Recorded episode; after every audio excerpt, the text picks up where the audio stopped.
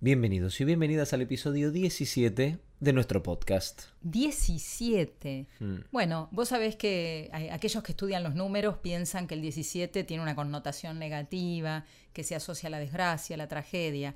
Pero ese no es nuestro caso. Nosotros pensamos que falta un día menos para que termine la cuarentena. Y poder salir de casa y hacer nuestra vida mm, común y corriente. Sabes que nos encontrás en Spotify como Crónica de una cuarentena. Nos podés mandar un mensaje de audio por escrito al 11 40 86 90 84. Si no, más fácil, sin agendar, arroba Marino Caramelo en Instagram, mi Instagram personal. A ver, mi, mi tema del día, mi tema para este día número 17 de cuarentena es Sunday Best de Surfaces. Porque es una banda que la está rompiendo toda en TikTok. Bueno, el mío es de una cantante que me encanta, que es Aretha Franklin, perdón, y el tema es Respect, de 1967. Como seguramente sabés, el principal problema cuando arrancaba la cuarentena y que estemos todos y todas en casa, ¿cuál era?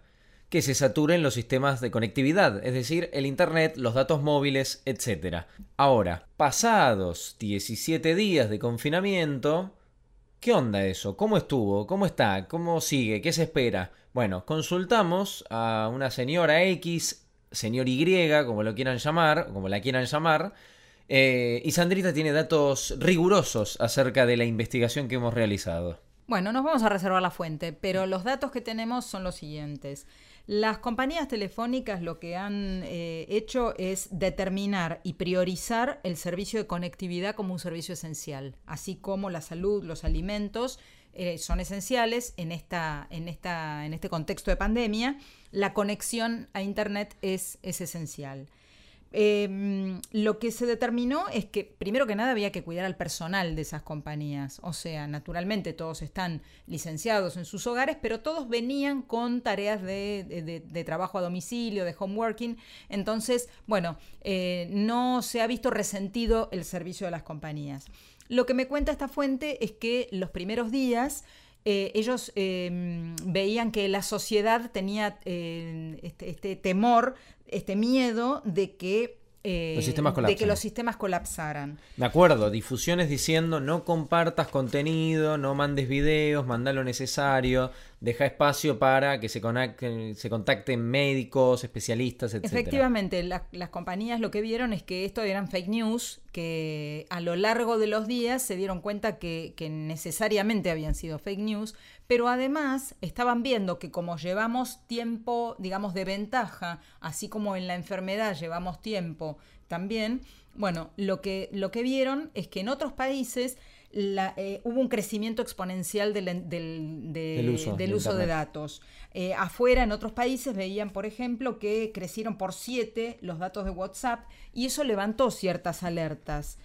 Eh, ese, eh, acá hubo crecimiento, pero hoy por hoy ya esto no es un problema. ¿Por qué? Porque las compañías, al ver esto, lo que decidieron fue hacer sugerencias a los usuarios, a los consumidores, de cómo utilizar responsablemente eh, la Internet. Si vos ves en- con tu compañía de celular o con tu compañía de teléfono de tu casa, Ajá. hay en las aplicaciones, en, en, este, en Instagram, en, en todas las redes sociales, eh, tutoriales de cómo utilizar el servicio. Che, pará, ¿y te pasó el dato de lo que se viralizó? O sea, porque imagino que las compañías eso lo deben tener medido, estudiado. Sí, totalmente. Lo que me explicaba la fuente es que ellos miden permanentemente ese uso responsable y advirtieron que los primeros días, con esa demanda tan grande exponencial, lo que se viralizaba eran videos motivacionales de cómo bancar la cuarentena y mucho tema científico.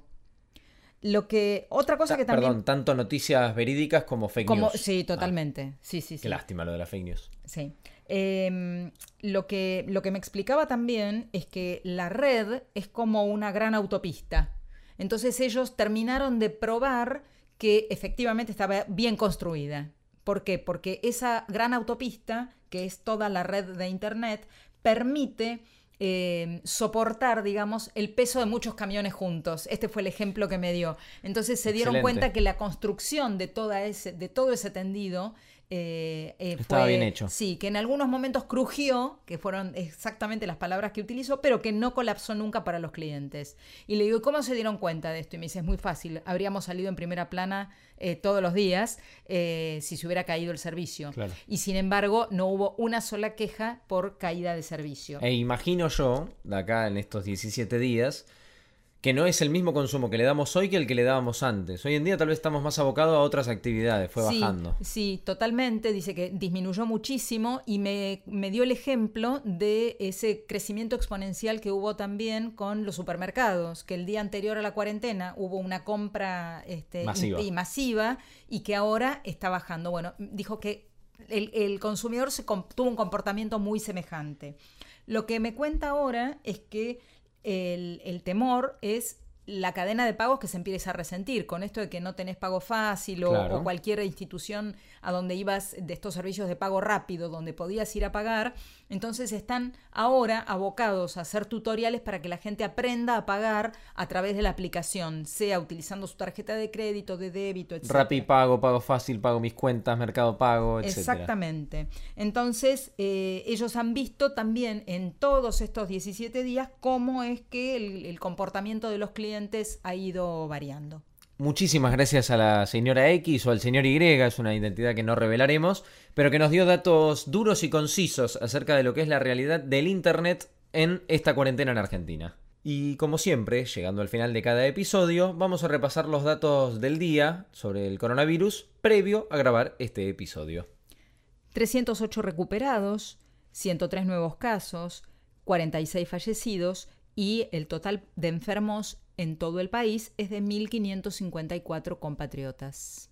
Nos Escuchamos en el próximo. episodio. Hasta la próxima.